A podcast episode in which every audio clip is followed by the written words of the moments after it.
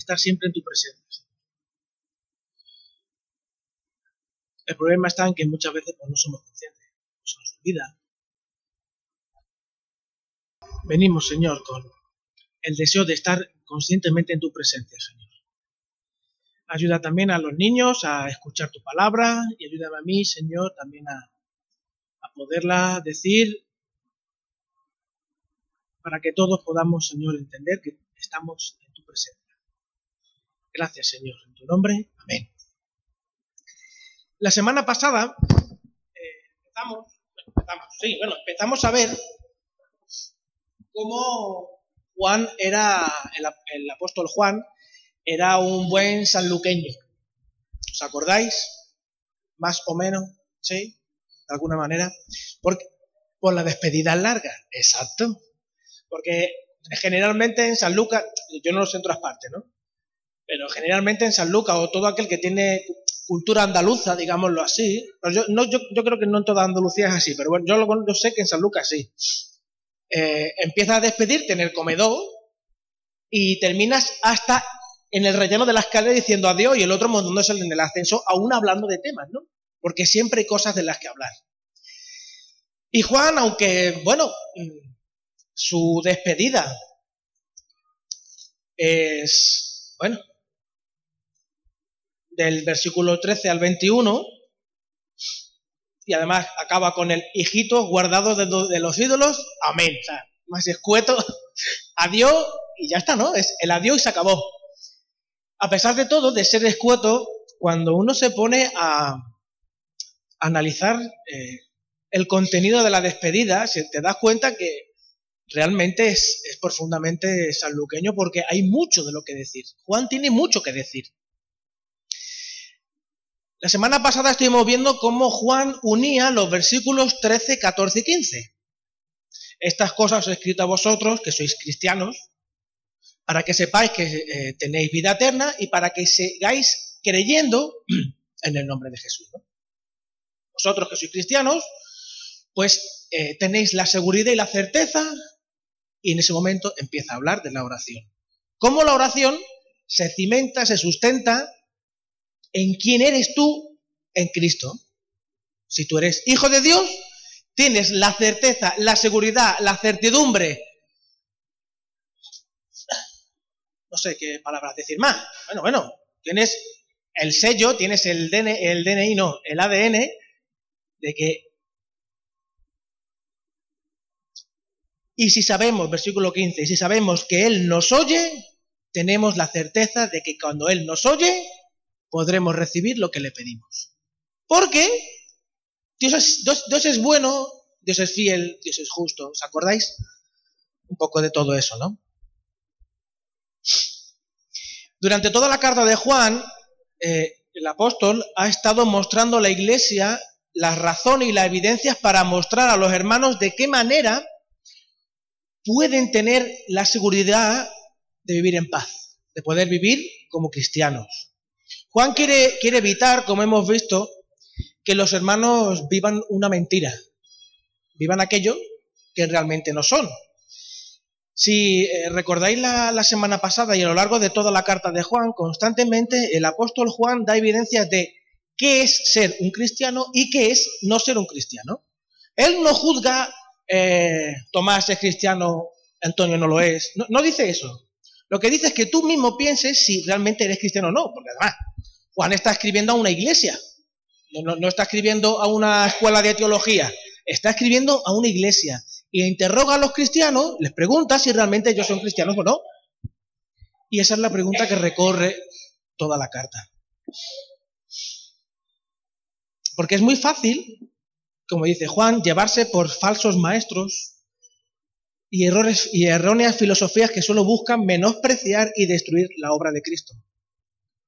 La obra del enemigo, todos la sabemos, es hurtar, hurtar, matar y destruir. Hurtar, robar, matar y destruir. Hacer polvo cualquier cosa. No hay nada mejor para Satanás que un cristiano que no viva como tal, porque si hay un cristiano que no vive como cristiano, el mundo justifica con su vida que realmente el Cristo, Jesús, no es el Cristo. ¿Os acordáis?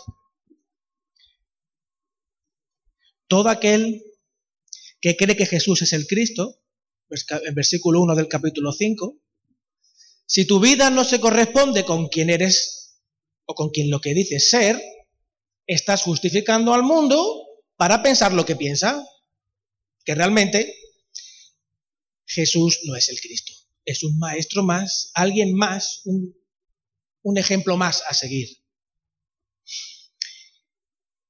Repito, no hay nada mejor para Satanás que un cristiano que no viva como tal, ser una higuera, la parábola, ser una higuera frondosa y verde, pero no dar ni un higo.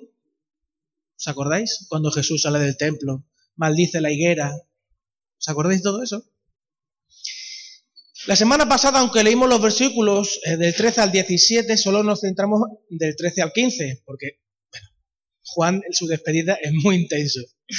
Hoy vamos a tener estos versículos del 13 al 15 como base para meternos en los versículos 16 y 17. Me de verte, dice.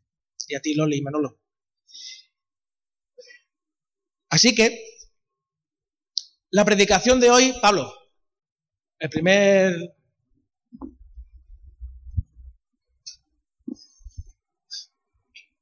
La predicación de hoy le he puesto el título de un lema que tiene un gran superhéroe, que es un gran poder.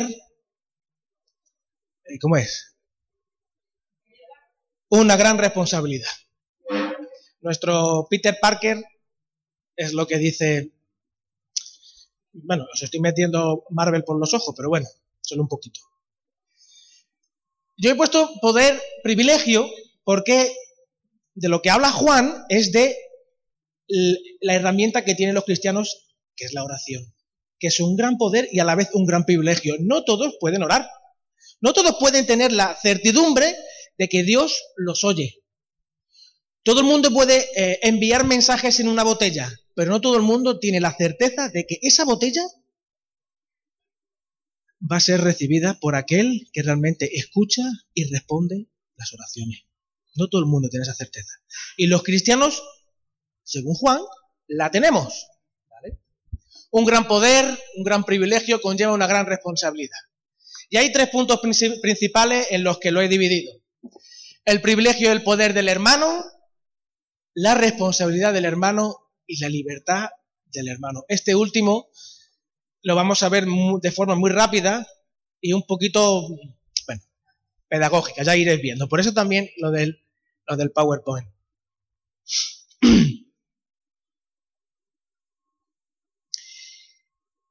El poder y el privilegio del hermano, el primer punto. Desde nuestra perspectiva más individualista, que nos lleva a pensar en las enseñanzas de la palabra desde el ángulo de mi persona, desde mi perspectiva, desde la individualidad, desde la individualidad del yo soy, no del yo soy de Cristo, ni el yo soy de Dios, sino yo y mis circunstancias, nos cuesta pensar en el rango más comunitario de la realidad de lo que es ser un cristiano.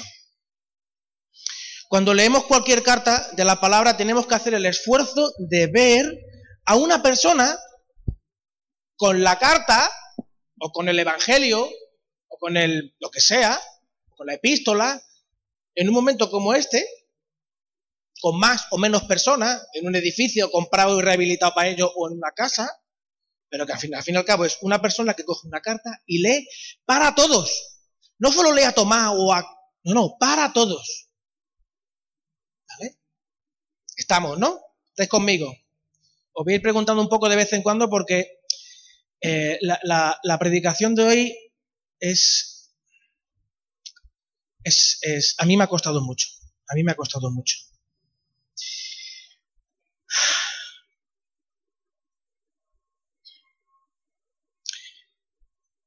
Versículo 13. Juan escribe a una comunidad de discípulos. Estas cosas escribo a vosotros, que, disfrut, que disfrutáis de la vida eterna. Versículos 14 y 15. Juan se centra en mostrar la oración como la primera herramienta del cristiano. ¿Recordáis cuál era el centro de la predicación de Cristo?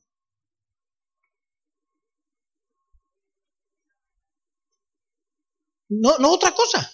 No es la salvación de los, de los no creyentes, no es, no es otra cosa, sino el reino de los cielos se ha acercado.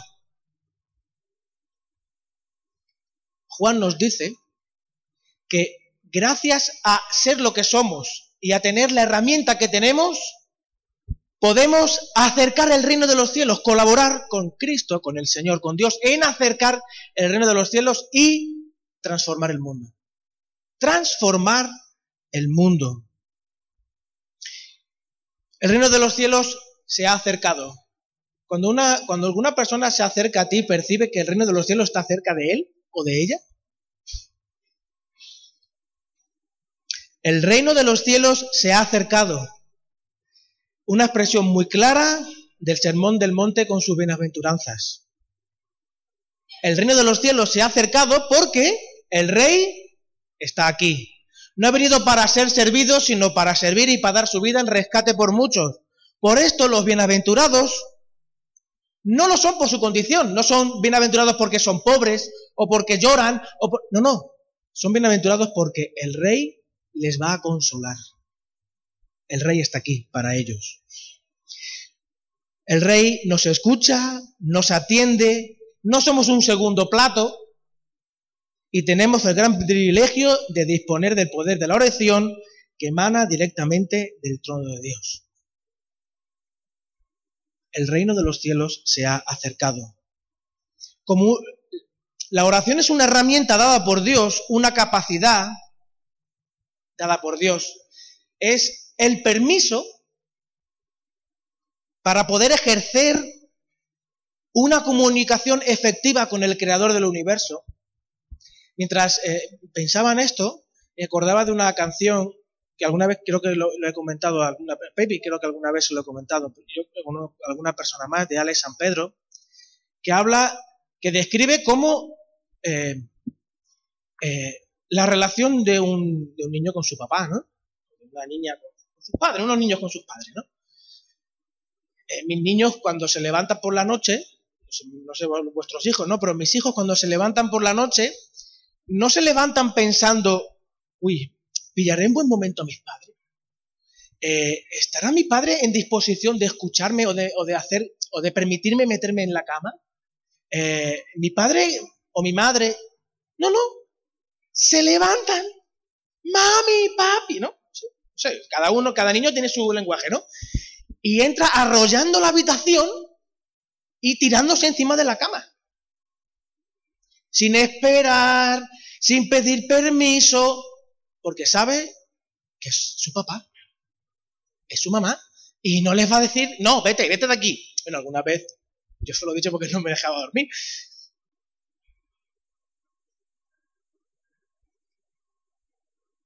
Esa es la oración. Poder entrar, el permiso para poder entrar en la intimidad de Dios tal cual eres, tal cual estás y dejarte de estar con Él. Juan no cesa de preguntar a la iglesia, ¿de verdad crees que Jesús es el Cristo? ¿Qué idea tienes de Jesús? Y esto aunque puede, parecer una herejía, pero no lo es. ¿Qué ¿Qué idea tienes de Jesús y del Dios de Jesús, del Padre de Jesús? ¿Qué idea tienes tú de Él? ¿Realmente crees que Jesús de Nazaret es Dios y que Dios lo resucitó de los muertos, ¿realmente tienes esa conciencia dentro de ti? Que este Señor que hoy celebramos pronto volverá, Maranata, ¿realmente lo crees tú eso? ¿Está dentro de ti? ¿Es una convicción dentro de ti? ¿Lo vives eso? Aunque parezca mentira, nuestra forma de orar muestra la idea que tenemos de Dios. La semana pasada,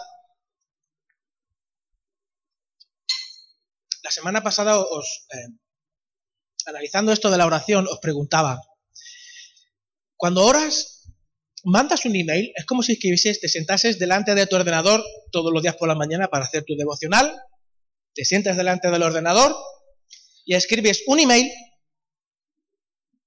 esperando que llegue a la bandeja de entrada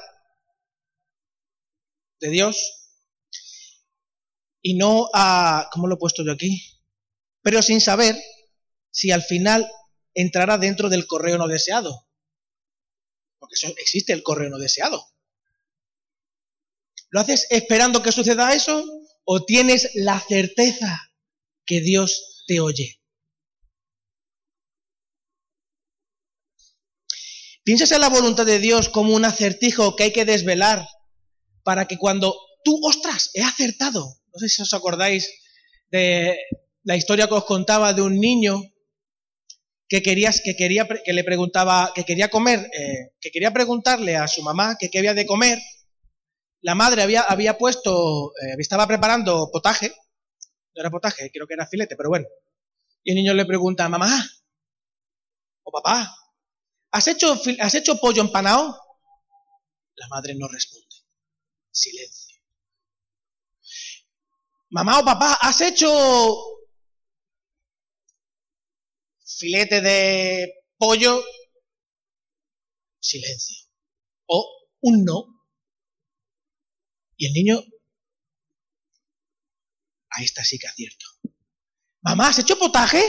Sí. Y te sonríe la madre o el padre sonriente. Y el niño sale de la cocina pensando que realmente ha orado según la voluntad de Dios, pero que lo que en el fondo ha hecho es acertar lo que Dios estaba haciendo. ¿Me explico? Así, así oramos. Esa es la conciencia que tenemos de Dios. Juan habla de la oración como la evidencia de la certeza que tiene un creyente, un discípulo de Cristo, de que es hijo de Dios y de que Dios lo oye. Repito lo que dije la semana pasada. ¿Recordáis la oración de Jesús en la tumba de Lázaro? ¿Cómo empezaba? Y lo dijo y alguno más. Jesús comienza diciendo, Padre, yo ya sé que siempre me oyes. Padre, yo ya sé que siempre me oyes. No importa más, no importa nada más, yo ya sé que siempre me oyes de, alguna manera nuestra forma de orar refleja la forma en la que conocemos a Jesús, la forma en la que conocemos a Dios y condiciona la forma en la que nos relacionamos con Él. ¿Nunca te ha pasado que ha sucedido algo en el día, un problema o una alegría, ¿no? Un cumpleaños o cualquier cosa, ¿no? Cualquier situación del día. Y lo primero que haces cuando, bueno, yo llego a casa del trabajo, cualquiera de nosotros llega de la compra, no sé, llega a casa y hablo con, pues, hablo con mi señora, que es mi mejor amiga, ¿no? O alguno hablará, pues, los que tienen amigos, pues yo qué sé, Eunice con Sergio, Sergio con Eunice, Nerea con tu perro, no lo sé. Y claro, eh, te, dirás cuánto tiempo charlando, 10 minutos, 15, 20 minutos, una hora de esto, lo otro, y mira lo que me dijo, y mira lo que me pasó, y mira qué divertido, y me sentí, y no me dejé de sentir, y pensé, y luego no pensé porque se me quitaron las ideas. Eh, una hora te puedes tirar hablando, hora y media, dos horas. Bueno. Y luego, es que esto es, grande, ¿eh? es grande. Y luego cuando te vas, vas al Señor, más de cinco minutos hablándole, no puedes estar. Es que, ¿Y qué le digo ya? Ya no hay más nada que decir le pido y le doy gracias. Claro. Y yo, eh, sinceramente, en esto nunca había caído hasta que hace poco hice un discipulado, un, devocional con, bueno, un muchacho que es el responsable de los jóvenes de la FIAIDE, que ha escrito un, devocional muy chulo.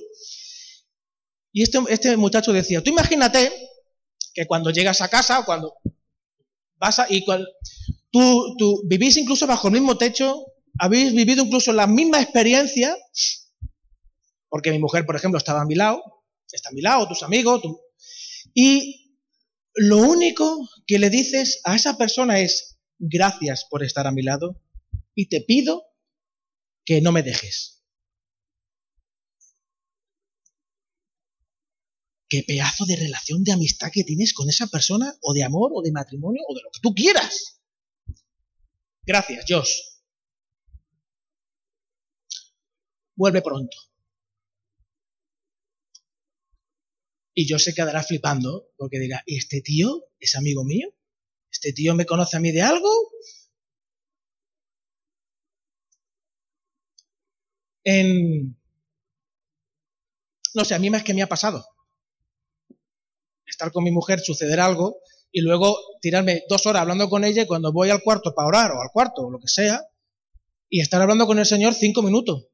Y para mí será un reto superar el minuto seis. Porque me siento, me da vergüenza.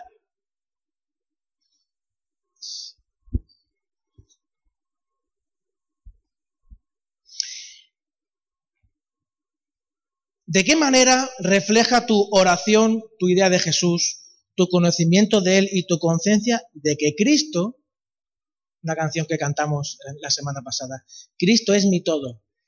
¿De qué manera tu forma de orar hace evidente que Cristo es tu todo y es lo mejor que te ha pasado en la vida? ¿De qué manera se evidencia eso en tu oración? Esta, como dice Juan, esta es la confianza que tenemos, que Él nos oye,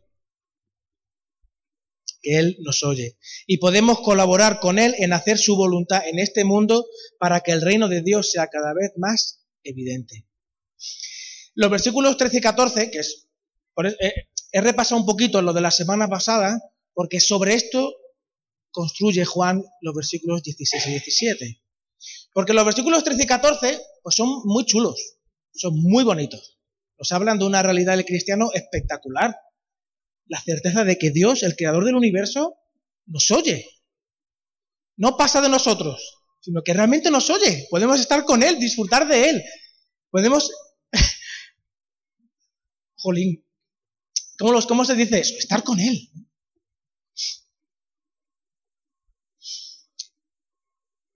Pero claro, como un gran poder, un gran privilegio imprime una gran responsabilidad, una de las explicaciones que da mayor luz a este condicional que dice, que dice Juan en el si pidieres, se pedirá según su voluntad, vamos a leerlo. Y esta es la confianza que tenemos, que tenemos en Él, que si pedimos alguna cosa conforme a su voluntad, Él nos oye. Si Juan enfatiza a saco el tema de que Dios nos oye, ¿por qué pone ese condicional? ¿A cuenta de qué? ¿Qué estaba sucediendo en la iglesia? ¿Qué estaba sucediendo en aquel momento para que Juan eh, puntualizase de esa manera? Porque claro, leemos el, el, versículo 15 y es un desborda la gracia ahí, ¿no? Y si sabemos que Él nos oye, cualquier cosa que pidamos, no, no, o sea, incluso omite lo de la voluntad de Dios, ¿no? Cualquier cosa que pidamos, Él nos la va a dar. ¿Por qué puntualiza? Es una cosa que a mí me ha estado, yo me he estado rayando un montón con esto, dándole vuelta al por qué Juan pone esto, porque Dios quiso que esto estuviera ahí. Y una de las explicaciones que dan mayor luz a esto es eh, qué estaba sucediendo en la iglesia.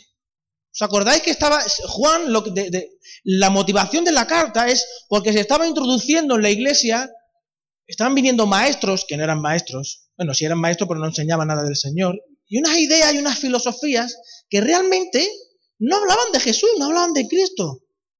¿Os acordáis de esto que lo hemos hablado más de una vez? El gnosticismo entiende la salvación y el proceso de santificación del creyente como un camino lleno de niveles de conocimiento que dependen de tu esfuerzo. No es la gracia de Dios. No puedes entrar. la oración no es, eh, la puerta de entrada a estar en comunión con tu papá. Tú necesitas mejorar, merecerte el estar ahí, el perfeccionarte de tal manera que tú puedas estar ahí sin ser destrozado por la santidad de Dios y por el ser de Dios. Eso es lo que dice el gnosticismo. Es una forma pragmática de entender a Dios y su poder. A Dios se le usa para conseguir lo que se desea y se quiere. Cuanto más conocimiento tengas, cuanto más niveles hayas ascendido, más capacidad tienes para dominar e incluso obligar a Dios para que haga lo que tú quieres y como, y como tú quieres. A veces el ayuno se ha utilizado como manera de retorcer el brazo de Dios y que haga lo que nosotros deseamos que haga. Al fin y al cabo, esto es un reflejo de lo que hay en el fondo del corazón de Dios, del corazón del ser humano, del corazón del ser humano no convertido. Usar y no amar. Mi jefe me aprecia porque le hago un buen trabajo y rápido, si no mi jefe ya me hubiera echado. No, no, no me tiene allí por amor a mí, ni porque soy una magnífica persona. Yo no sé los que han sido empleados o jefes, no lo sé. Pero vivimos en un mundo en el que tú eres lo que haces. Tu valor depende de la cantidad de cosas que tú eres capaz de hacer y eres capaz de tener, por tu esfuerzo, por tu valía, por todo lo que tú tienes. Sin embargo, en la palabra no es así. Tú eres valioso porque Dios te ama tal y como eres. Eso dice eso lo, dice Dios. Lo dice Dios, impresionante que Dios lo diga así y a nosotros nos cueste tanto entenderlo, ¿verdad?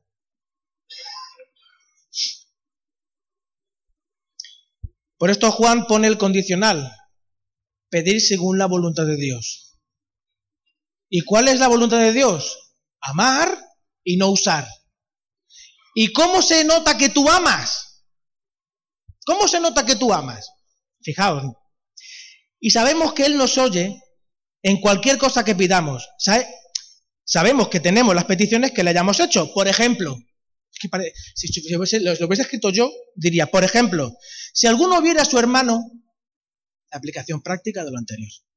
Si alguno viera a su hermano cometer pecado Ahí está, la responsabilidad del hermano, el segundo punto. Hasta aquí hemos visto el poder y el privilegio del hermano que se sustenta en la obra de Jesús, en la oración como evidencia de esa conversión, en la capacidad que tiene de transformar el medio y en cómo la oración está condicionada al conocimiento que tenga de Dios y a la influencia del mundo.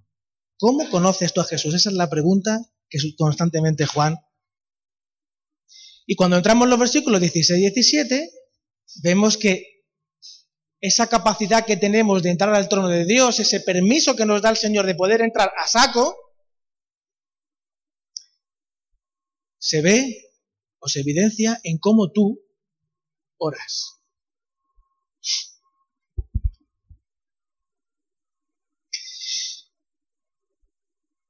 El versículo 16 Juan nos dice,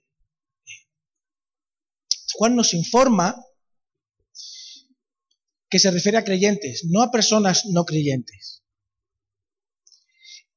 Si alguno viere a su hermano cometer pecado que no sea de muerte, si alguno ve a su hermano cometer pecado, está hablando de eh, Manolo me ve a mí haciendo cualquier cosa que realmente no se corresponde, Manolo orará por mí. Y me dirá, que yo, ¿tú qué haces?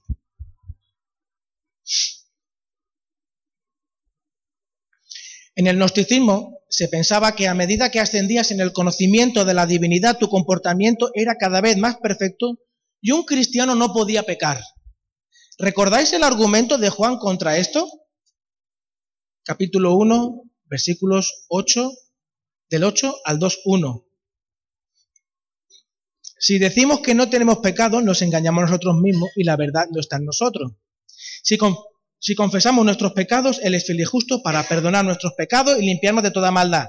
Si decimos que no hemos pecado, le hacemos al mentiroso y su palabra no está en nosotros. Hijitos míos, estas cosas escribo para que no pequéis. Y si alguno hubiere pecado, abogado tenemos para con el Padre a Jesucristo el justo. Por la boca. A una enseñanza errónea dentro de la iglesia. De una manera muy real, nuestra doctrina del pecado refleja nuestra doctrina de Dios.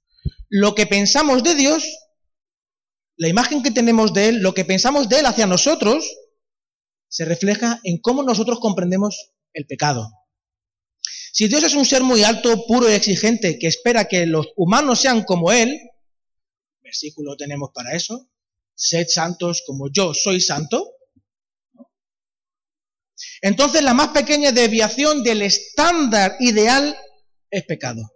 Y la condición humana se encuentra en una situación muy seria. En cambio, si por el otro lado Dios es amable, Dios es indulgente, de un tipo abuelito con cierto, eh, como, eh, eh, un poquito de demencia senil, que no es consciente de muchas cosas que pasan, entonces la condición humana no es tan seria. Realmente el pecado no es tan horroroso, ni tan horrible, ni, ni hace tanto daño. También nuestra manera de entender la humanidad afecta nuestra forma de entender el pecado. Si fuimos creados a la, naturaleza de Dios, cualquier cosa que nos impida ser la imagen de Dios es pecado. Si los humanos son seres libres, o sea, que no están determinados simplemente por la fuerza de la naturaleza, por tus hormonas, por, lo que piensas, por lo que deseas, por, porque eres un animal, porque te dejas llevar por tus instintos, entonces son responsables de sus acciones y sus debilidades serán tratadas con mayor severidad que si una fuerza determinante controlara o limitara su capacidad de escoger o actuar. ¿Cuánta conciencia tenemos nosotros del pecado? Realmente tenemos eh, claro que el pecado es horroroso eh, para el Señor. Pensamos que eso del pecado realmente costó la vida de Dios? No simplemente una frase y un día que levantamos nuestra mano.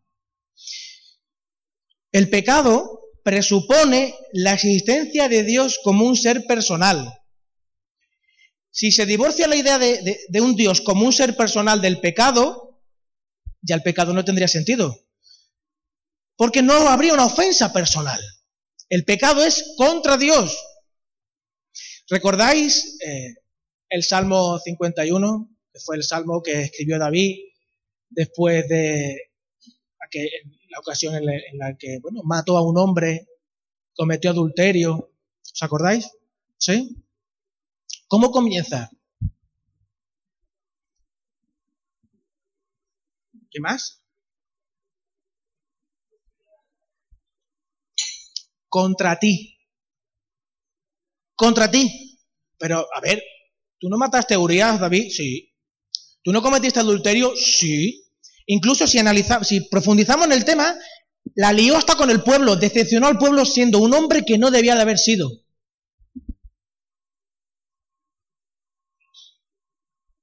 Contra ti, contra ti solo he pecado.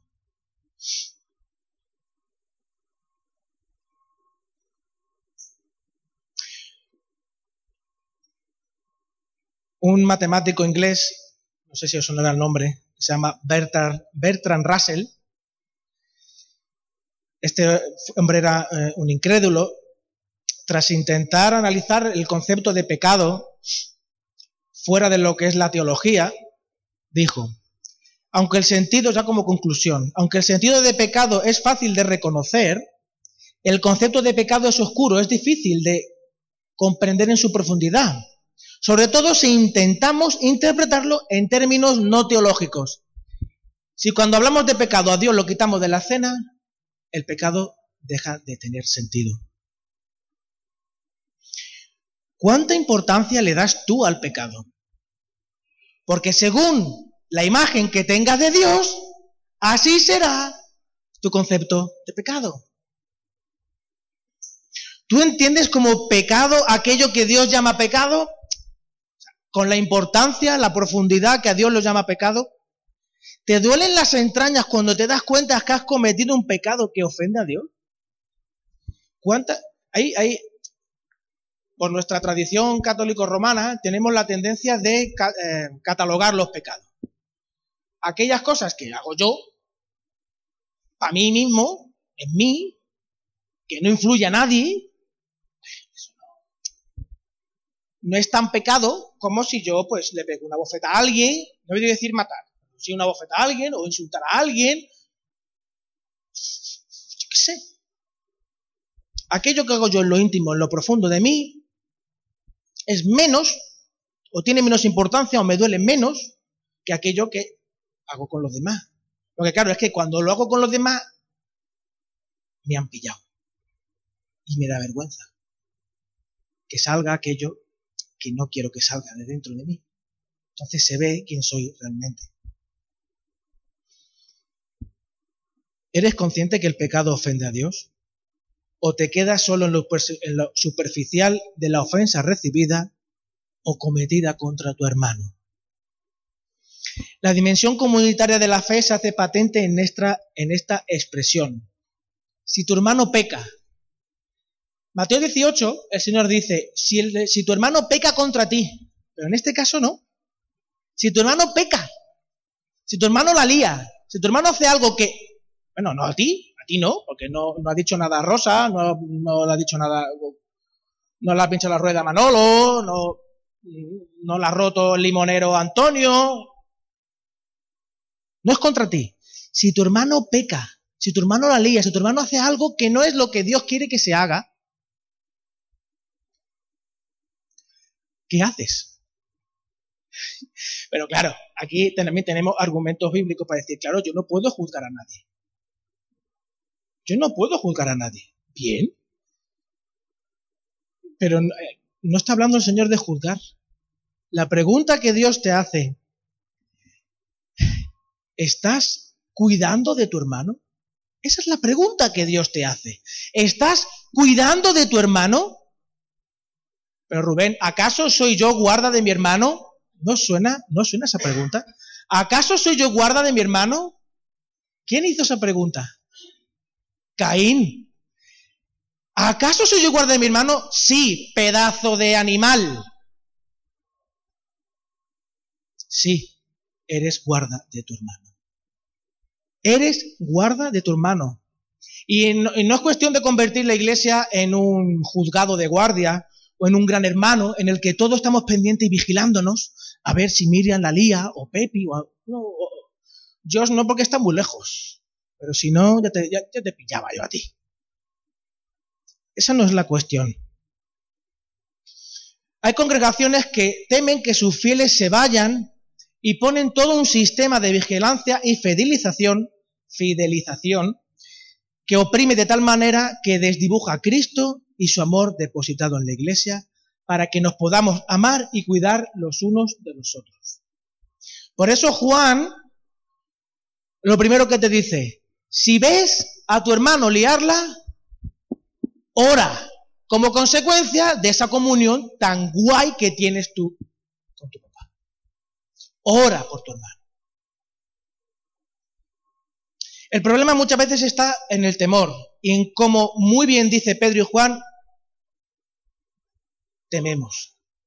Y no amamos, porque en el amor no hay temor, porque el que ama, el que teme, espera una reprensión.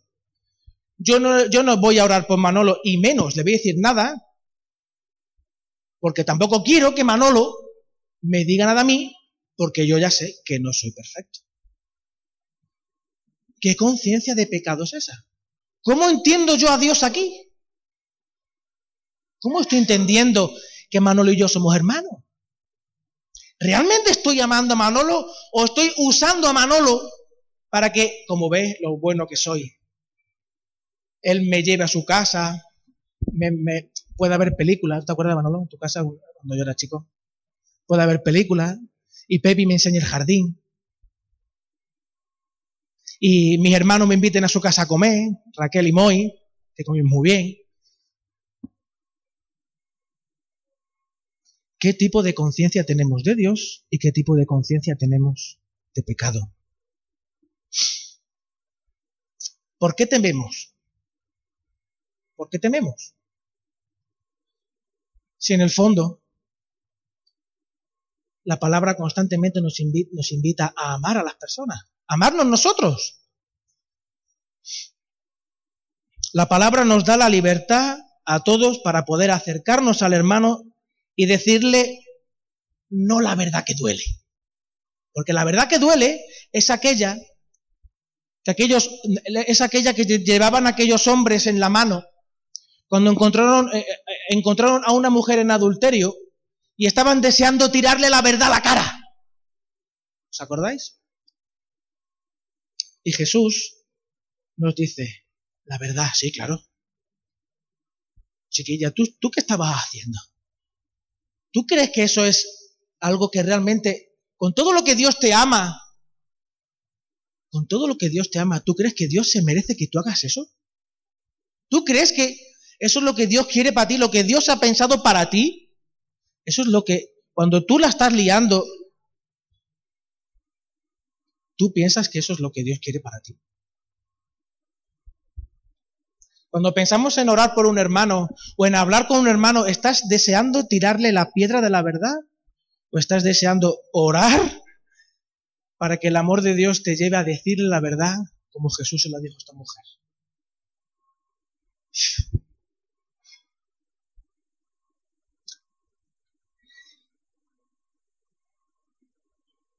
Aunque nosotros oremos, aunque nosotros amemos, el hermano siempre está en libertad de poder hacer y deshacer como quiera. Eso lo, hemos visto un poquito en el estudio de Romanos. Que claro, si me metía en eso, hoy no terminábamos y ya me estoy alargando. Así que, Pablo, ¿le puedes dar a la siguiente?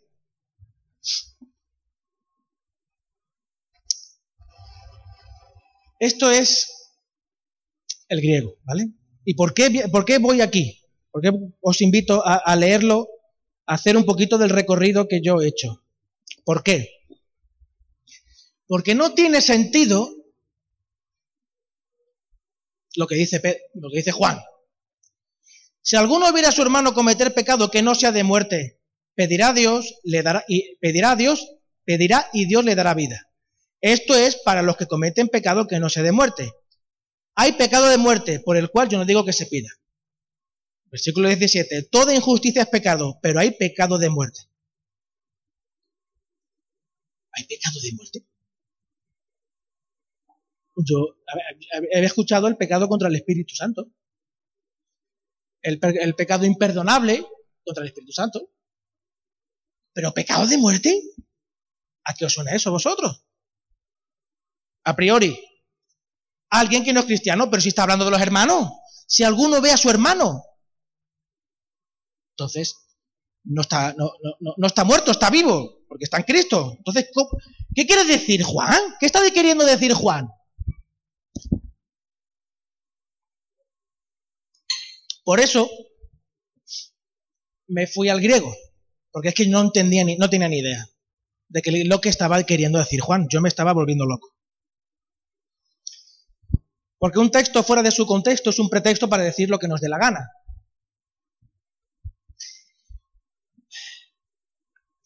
El versículo, el versículo de, de Juan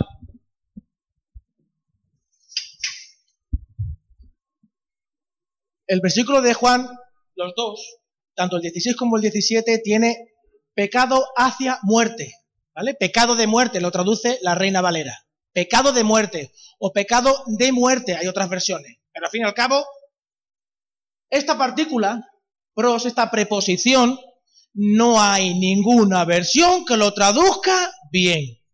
Y yo no soy, yo no soy un gran teólogo, pero leyendo los libros te dice que esto no está bien traducido.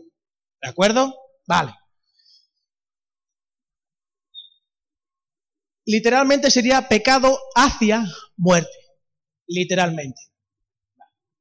Bien, en Juan 1.1 dice, en el principio era el verbo y el verbo era con Dios. Bien, perfecto. Que bien os sabe la Biblia, igual que yo. Aquí, aquí faltaría el verbo, ¿vale? Jologos, que sería el verbo, palabra, jologos prostonceon. ¿Por qué he utilizado esto? Porque, daré la siguiente, Pablo. ¿Qué es la, preposición griega pros? Esto parece una clase de teología, pero eh, No lo es. Espero que sea un cacho de pan para vosotros. La preposición griega pros aparece en el Nuevo Testamento más de 690 veces y el significado fundamentalmente de esta preposición es de posición cara a cara hacia algo o alguien. Sea, sé, yo estoy pros vosotros. ¿Vale? ¿Me seguís? ¿Hay alguien que no entienda?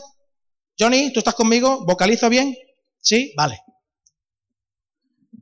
Entonces, y está, esto es un texto que está, esto es un análisis de primera, de Juan 1.1, ¿vale? Juan 1.1. Entonces, la preposición griega en la oración de Juan 1.1 está en caso acusativo. Eso es una forma verbal griega. Pero este caso acusativo es el mismo caso en el que se encuentran los verbos y la preposición en el primero de Juan 5 hablando de pecado de muerte, ¿vale? Por eso lo he utilizado. Bien. El sentido esencial del caso acusativo es dirección hacia. La preposición griega pros en, caso acusativo nos da la idea de igualdad e intimidad cara a cara mutuamente entre el logos y Dios. ¿Puedes darle al anterior, Pablo, otra vez? No para adelante, sino para atrás.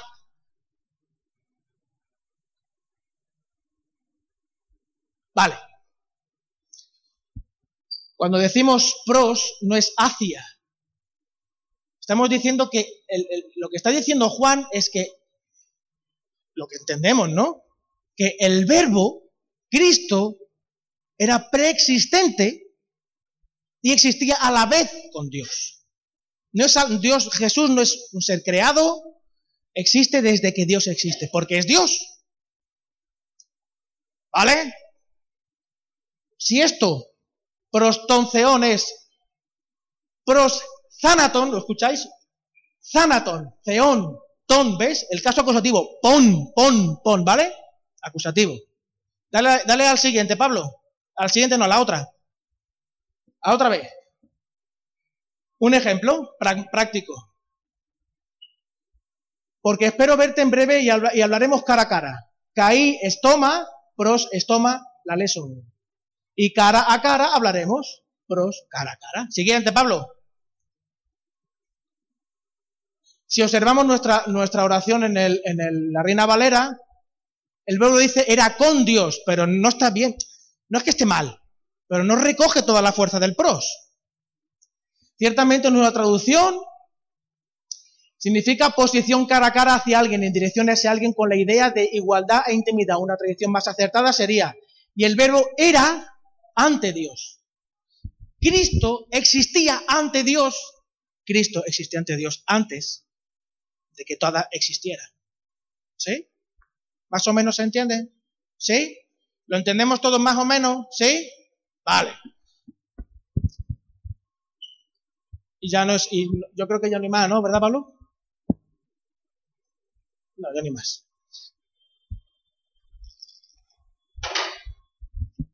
¿De qué nos está hablando Juan?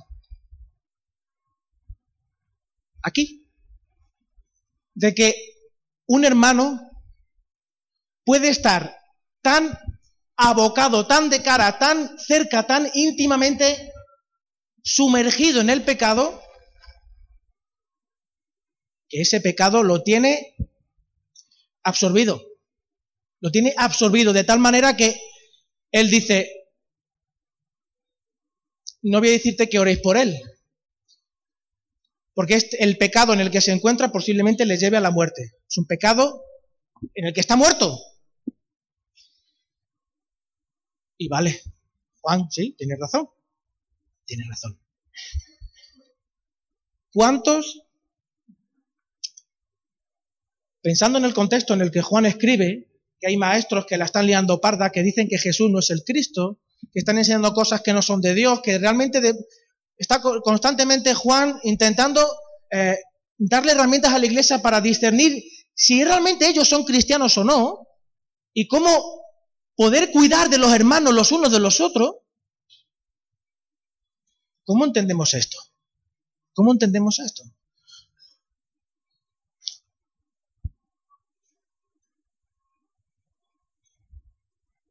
Muchos teólogos hablan de la muerte física de que hay pecados que nos llevan a morirnos físicamente. Entonces podemos llegar a la conclusión que cualquier cristiano que se muere joven es porque Dios lo ha castigado. Tontería, tontería. Bueno, vale. Podemos también llegar a la conclusión que cualquier cosa mala que nos pasa, que nos lleva a morirnos, una enfermedad, un yo qué sé, es un castigo de Dios. Vale, tampoco, tontería Rubén, qué tonto eres. Entonces, ¿qué es lo que está tratando de decir? Hebreos 12. ¿Alguien puede leer Hebreos 12, versículos del 15 al 17?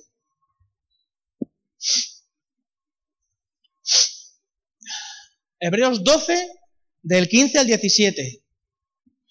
Uf, qué gordo es el pecado. ¿Qué gordo es el pecado? Yo como soy joven, Voy a hacer lo que me dé la gana, Moy. Yo, tú y yo nos vamos de marcha, tío. Con tu hermana. Hacemos lo que nos apetezca. Y luego ya cuando crezca, me convierto y todo el rollo ese, ¿vale? Para, para ser una buena persona, ¿no? Mal, no, caca. No, ese no es, ese no es el punto. ¿No? Ese no es el tema. El pecado de muerte es aquella es que es tan fuerte. Que brotando alguna raíz de amargura os estorbe y por ello y por ella muchos sean contaminados. Una raíz de amargura dentro de ti que te impida descansar en la gracia y la muerte arruine tu vida. Porque si tú no estás anclado en la gracia, por muy salvo que tú seas, tú no estás viviendo la vida eterna. La misericordia de Dios te hace poder, poder estar con Él en algún momento. Pero tú no estás viviendo como un cristiano. Tú no estás disfrutando de la vida eterna. Tú no estás recordando ni, ni, ni nada de lo que dice Juan. Tú eres como Esaú, que por mucho que ahora ya, ahora quieres, ¿En qué momento la oportunidad de ser salvo se acaba? Comprendemos, entendemos que en el momento que te mueres. Pero, ¿cuántas personas, no sé yo, no sé vosotros, pero de alguna manera conocéis que están muertas en vida?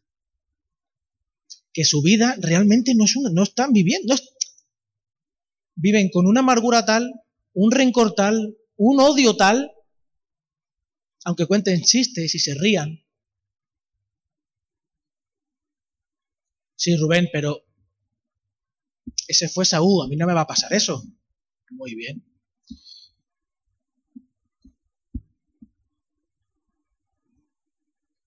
Primera de Corintios 11. Y ya con esto pasamos a la Santa Cena.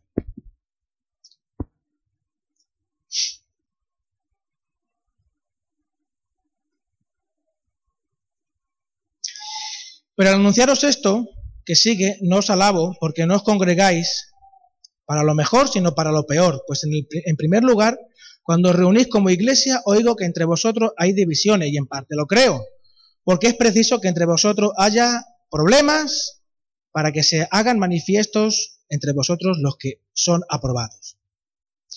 Cuando pues os reunís vosotros, esto no, esto no es comer la cena del Señor, porque al comer cada uno se adelanta a tomar su propia cena y no tiene hambre, y uno tiene hambre y otro se embriaga. Pues, ¿no tenéis casa donde comáis y bebáis, o menosprecéis la iglesia de Dios y avergonzáis a los que no tienen nada? ¿Qué os diré? Os alabaré, en esto no os alabo. Ahora viene el texto que solemos leer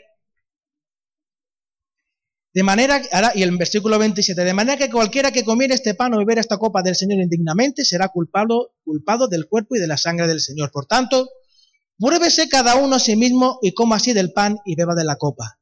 Porque el que come y bebe indignamente sin discernir el cuerpo de Cristo, del cuerpo del Señor, juicio come y bebe para sí.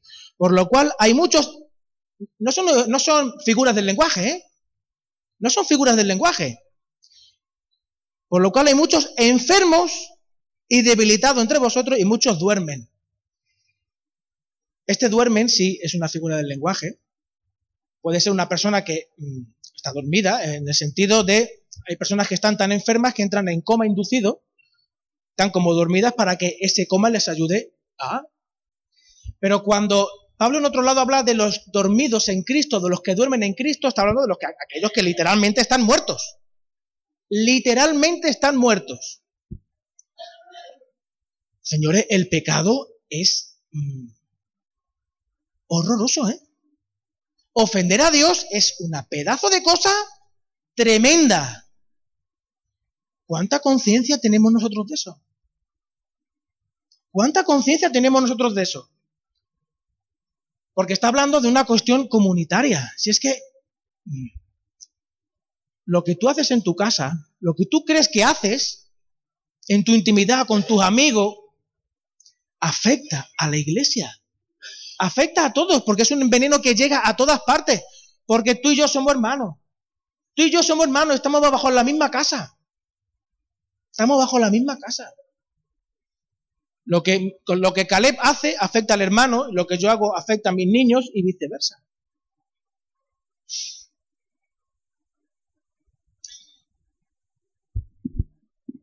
Una cosa sí está clara. Cuando Juan insiste en orar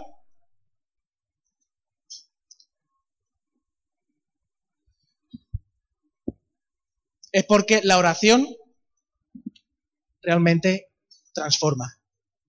Realmente transforma el universo, transforma la vida.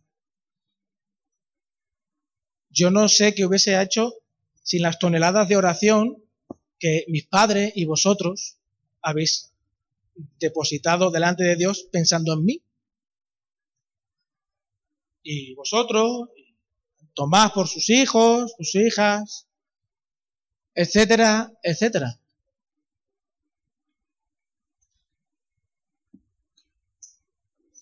nunca sabemos, nunca sabemos el punto en el, en el que se encuentra la persona. Nunca podemos, nunca podemos saber si nuestros hermanos están ya en esa situación de pecado de muerte o no lo están. Yo no puedo saber si Antonio está o no está, o Nerea. Yo no lo sé. Y Dios no, nos no, Dios no nos da la potestad para juzgar en qué punto se encuentra el hermano. Lo que sí nos da el Señor es la autoridad para acercarnos a Él e interceder por el hermano. Así que antes de tomar la, la Santa Cena y recordar todo el sentido que tiene la Santa Cena, vamos a, a escuchar, y todo aquel que sepa, si quiere,